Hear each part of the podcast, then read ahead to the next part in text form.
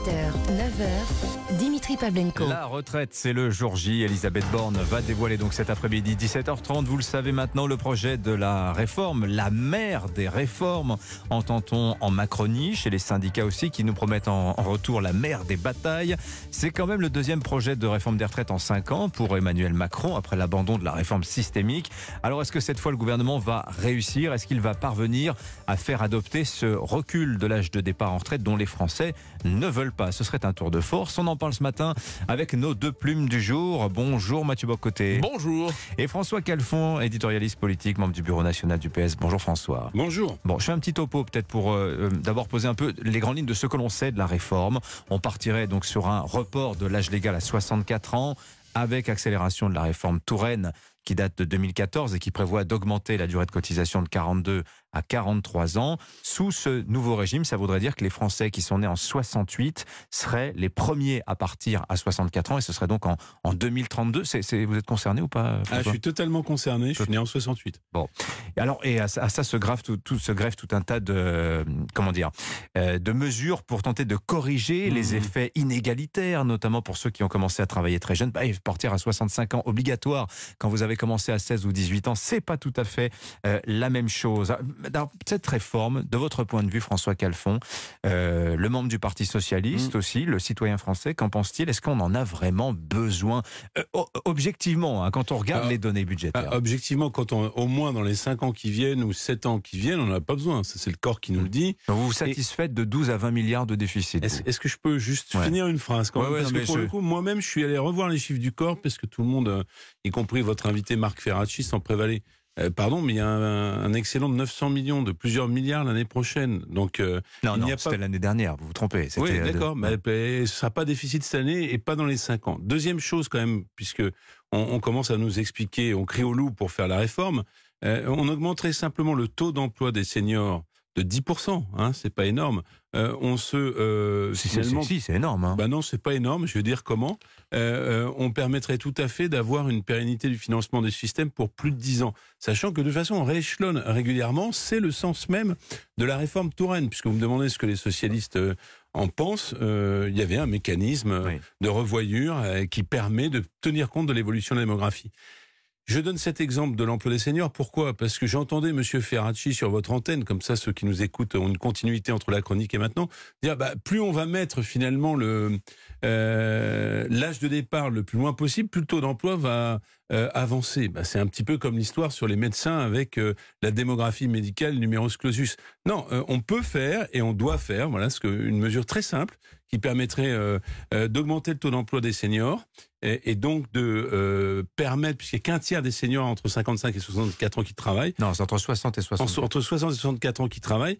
et simplement en appliquant ce qu'on fait pour les personnes en situation de handicap, c'est-à-dire une obligation d'emploi, ce qui n'a jamais été fait et ce qui n'est pas encore fait dans cette réforme, puisque si vous avez un vague agenda en entreprise euh, sur la question des seniors sans aucune contrainte, alors à ce moment-là, vous n'avez aucune sanction et c'est encore quelque chose à l'éduque, puisque bien sûr, le sujet est tabou pour le MEDEF. Mais peut-être laissons euh, euh, la parole à la controverse et je préciserai les autres aspects de la réforme. Oui. Alors, cette réforme, est-ce qu'on en a besoin de votre point de vue, Mathieu Bocoté? Je rappelle, vous n'êtes pas français, vous regardez ça aussi avec un œil extérieur, mais c'est quand même intéressant. Enfin, le, le, le, premier constat que je dois faire, c'est que dans plusieurs sociétés, la mienne notamment, mais pas seulement, la question de la retraite n'est pas une question vraiment politique. Hmm. C'est une question technique davantage que politique. Elle n'a pas la charge symbolique qu'elle a en France. Donc, quand vient le temps d'ajuster l'âge de la retraite, mais on, regarde simplement les données actuarielles, on regarde les données financières, on se dit, bon, qu'est-ce qu'on peut faire, en fait, vu les circonstances nouvelles? Il y a une autre donnée qui est généralement admise dans les autres sociétés occidentales et qui semble,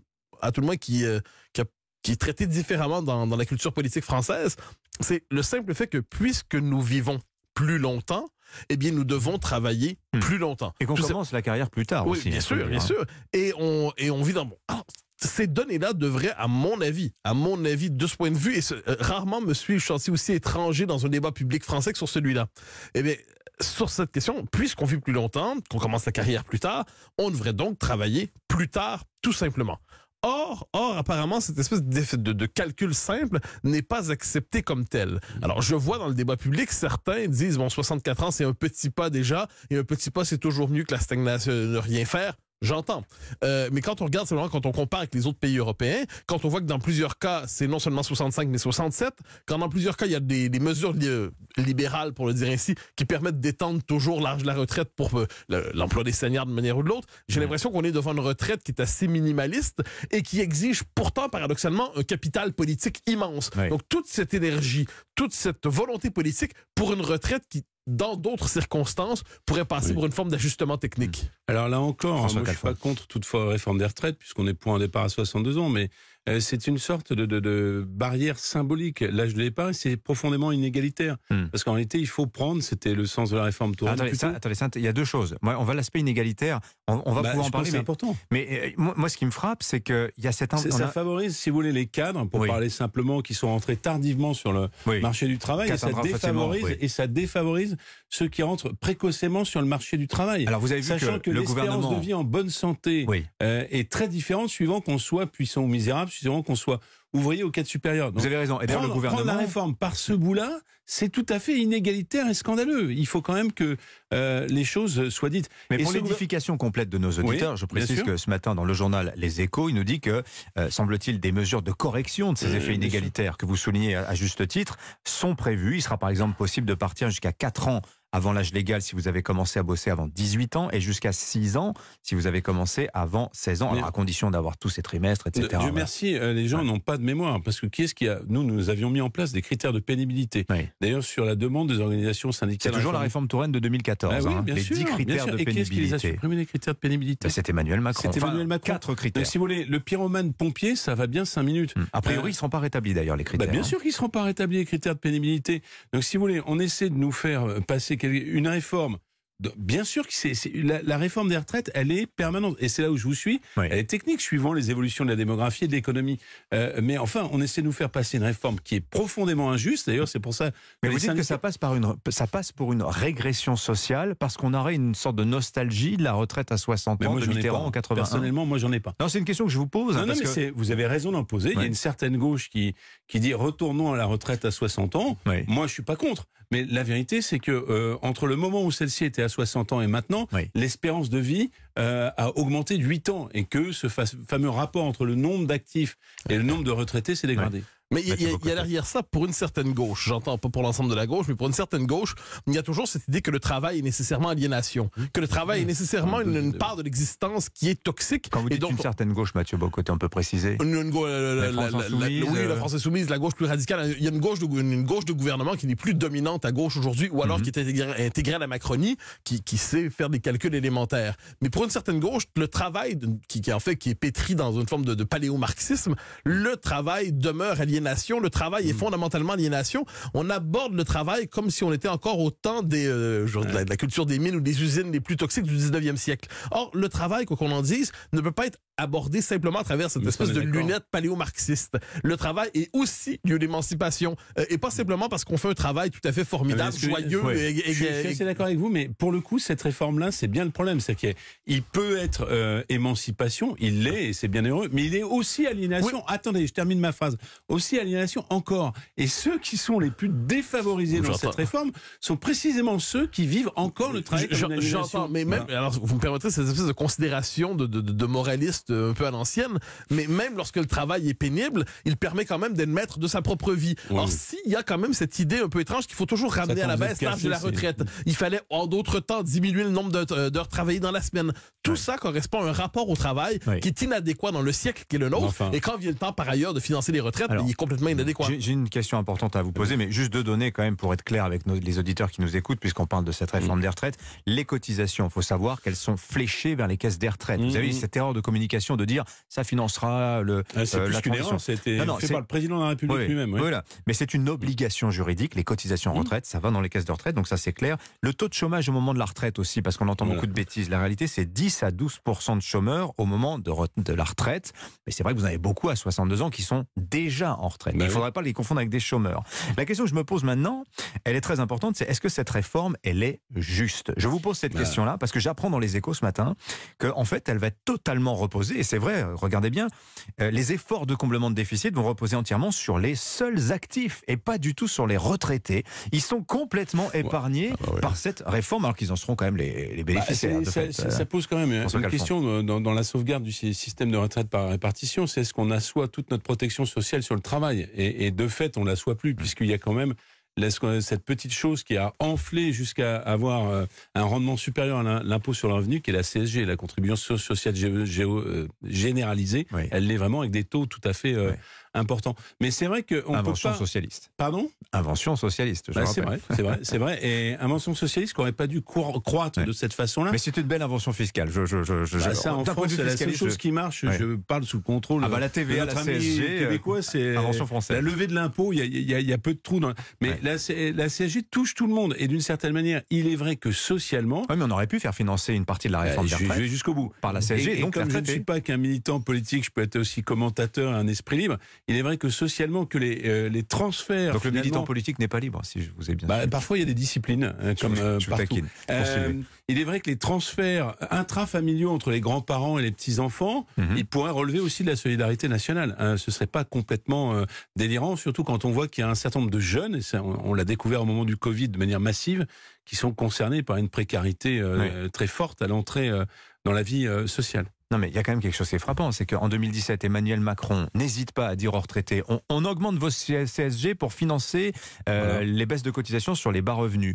Et là, alors que c'est une réforme des retraites, Emmanuel Macron ne touche pas du tout aux retraités. Bah, Est-ce qu'il ouais. est devenu conservateur? Bah, en fait, j'ai j'ai surtout l'impression qu'il y a une forme de. C'est un bon analyste électoral, finalement.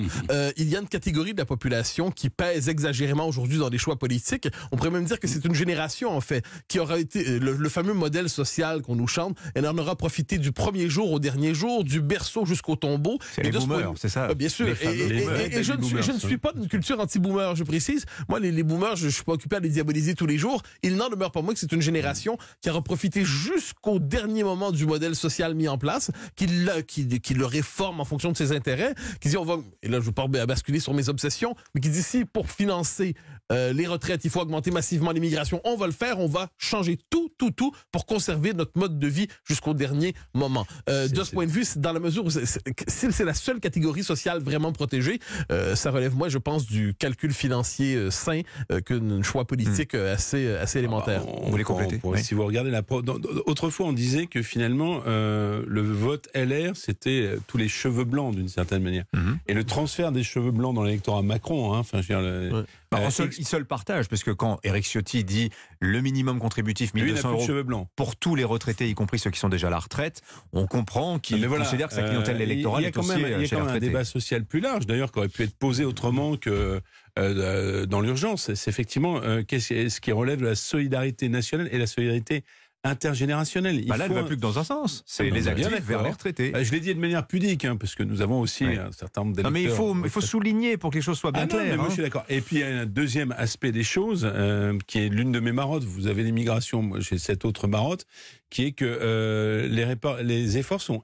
inéquitablement répartis entre euh, le travail et le capital sur la contribution euh, Hmm. aux retraites. Après tout, euh, les cotisations sociales sur le travail ne cessent de peser, alors que la fiscalité euh, sur les entreprises, notamment à travers la flat tax, et je parle des grandes entreprises, pas des PME, TPE, euh, elles ne sont pas mises en- à contribution. Alors, Enfin, ça moi, je trouve la culotté de Oui. la part Ça pouvait être un point de cotisation patronale en plus. C'est ce que Exactement. proposait François Bayrou euh, Bah, ce lundi. bah, je, je- vous voyez comme quoi il n'y a pas que des paléo-marxistes qui proposent que les efforts soient équitablement euh, répartis. Est-ce qu'Emmanuel Macron, s'il euh, échoue sur les retraites, pourra réformer derrière Je rappelle l'agenda législatif, immigration, nucléaire, justice, etc. Non, en fait, c'est la- d'autant que c'est probablement la, la seule réforme qui le passionne véritablement, qui correspond à ses convictions. Donc, s'il échoue sur cela, il échoue sur... Et c'est- on revient au point de départ de l'analyse. C'est la charge politico-symbolique associée à la, à la réforme de retraite est telle qu'il doit désormais la réussir, même si elle est D'ailleurs- probablement euh, minimaliste de son point de vue, parce que sinon, ça handicape le reste d'un quinquennat. Et d- d'autant qu'on ne sait pas exactement dans quelle direction va ce quinquennat. Si en plus il échoue sur la seule réforme à laquelle il tient véritablement et qui correspond à la volonté, aux préférences de son, son électorat, Hmm. ah ben là, ça devient une catastrophe et ça devient un très, très long quinquennat. Merci euh, tous les deux, Mathieu Bocoté, François Calfon. Merci pour vos lumières, vos regards croisés. C'était très intéressant. Euh, la réforme des retraites, rendez-vous, je vous rappelle, donc 17h30 pour la présentation de la réforme. Les syndicats se voient juste après. On en parlera évidemment dans Europe Midi et ce soir dans Punchline avec euh, Laurence Ferrari. Quant à Philippe Vandel, apparemment, il s'est perdu dans les couloirs d'Europe 1. On, on appelle le petit Philippe à la caisse centrale.